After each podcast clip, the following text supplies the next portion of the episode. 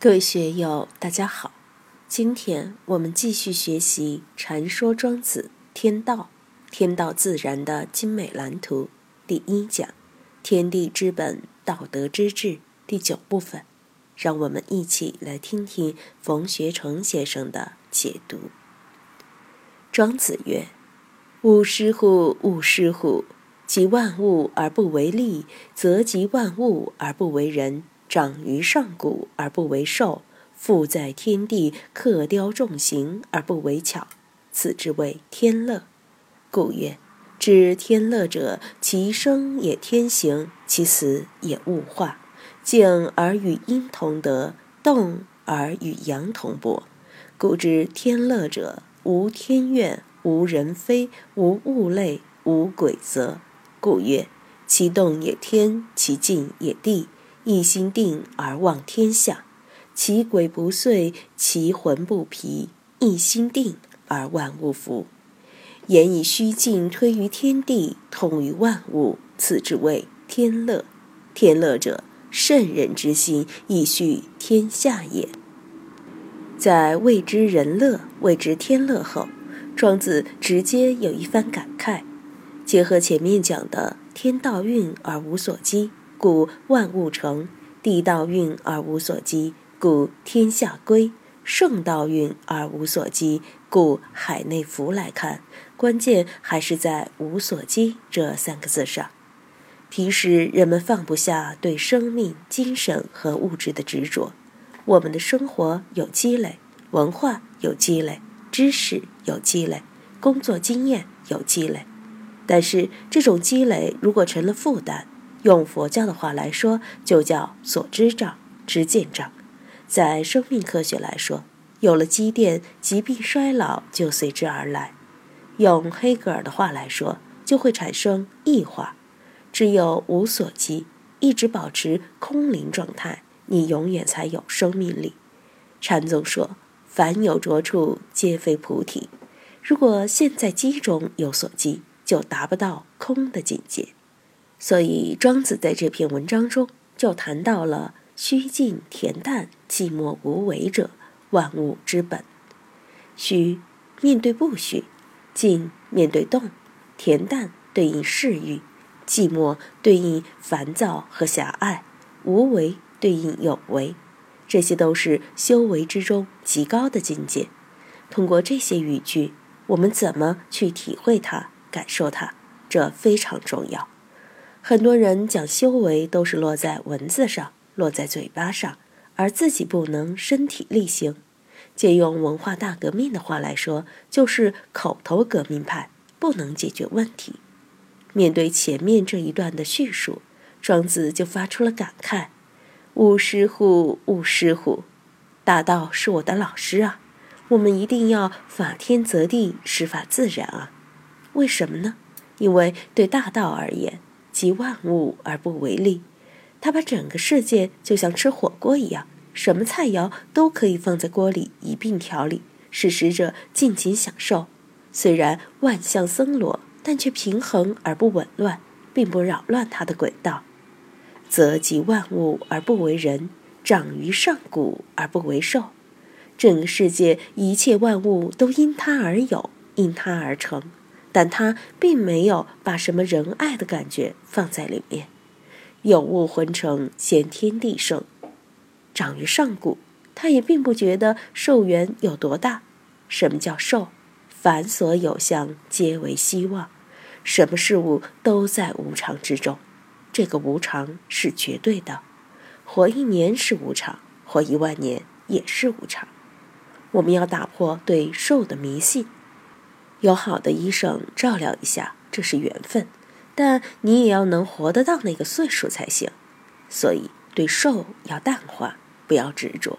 如果你活不到那个岁数，就像阆中那个哥们儿，年纪轻轻的，本来挺好的，一卷下去就没气了，哪个都救不了。他自己就是医生，在住院部里查房，一卷下去就走了，扁鹊华佗来了也不行。平时身强力壮的，说走还是就走了，真是由不得他。又没有心脏病，又不是脑出血，你说是怎么回事？所以对这个寿不能执着。但也有一个与天地同寿的东西。傅大师的那首诗说：“有物先天地，无形本寂寥。能为万象主，不如四时雕。”其实就是说心。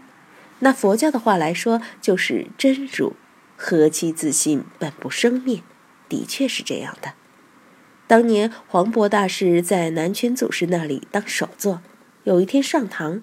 他跑到方丈的法座上去坐，这在寺院里是犯规的。云门寺的首座，他们敢到老和尚的法座上去坐，那是完全不行的。就像宰相不敢到金銮殿的龙椅上去坐一样。南拳和尚出来一看，他的位子怎么让黄渤坐了呢？但他也没有发脾气，就问长老高寿：“你是哪个年代的人啊？”黄渤也是很厉害，他回答说。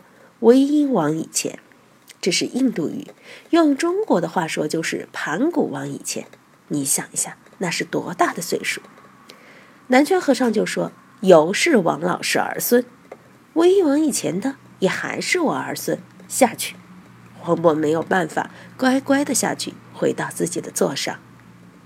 什么叫寿？禅宗里面斗机锋的时候，常问僧腊多少。愿炯法师的僧腊有三十多年了。宋代大会搞禅师的师傅火化时，请张商英写塔名。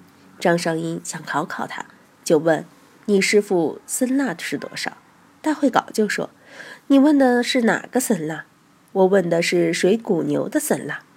在禅宗里，水谷牛就是真如。”大会稿说：“这水谷牛的年龄不给你说，不是不知道。”是说不清楚啊，所以我们说长于上古是自己的心性，它确实是不生不灭的，不来不去的，不起不住的。富在天地，刻雕重形而不为巧，此之谓天乐。对大道，对宇宙万物而言，我们要看到刻雕。大道把万物都做得很精巧，给你十个亿去人工制造一只苍蝇，你能吗？蚊子、草履虫制造得出来吗？造不出来的。但大道却把它们能制造出来，不花一分钱就把天地万物、把所有东西生产出来了。你要制造一种草，比如车前草，不管投入多大资金也不行。跟大道抢生意，你只有输。这是上帝的生意，而佛教讲这是业感缘起、法界缘起，就不是科学技术想咋整就咋整。想把老天爷的生意给夺了，夺不了的。整个地球尚且如此，三千大千世界、无量法界，整个宇宙，你说巧不巧？这哪有人工可能为的？当我们反过来看我们自己这颗心，也是泽及万物而不为人，长于上古而不为寿，富在天地，刻雕重形而不为巧的。有多少复杂的自然现象，就有多少复杂的精神现象，而且这些自然现象必须通过我们的精神现象反映出来，然后加以认识和表述。实际上，我们所知道一切自然的、社会的、生命的、科学的、文化的现象，都是心的产物，都是人的精神表现出来的。你说它是不是泽及万物？他富在天地，刻雕重形，你说巧不巧呢？我们这个心确实巧不可言，妙不可言。今天就读到这里，欢迎大家在评论中分享所思所得。我是万万，我在成都龙江书院为您读书。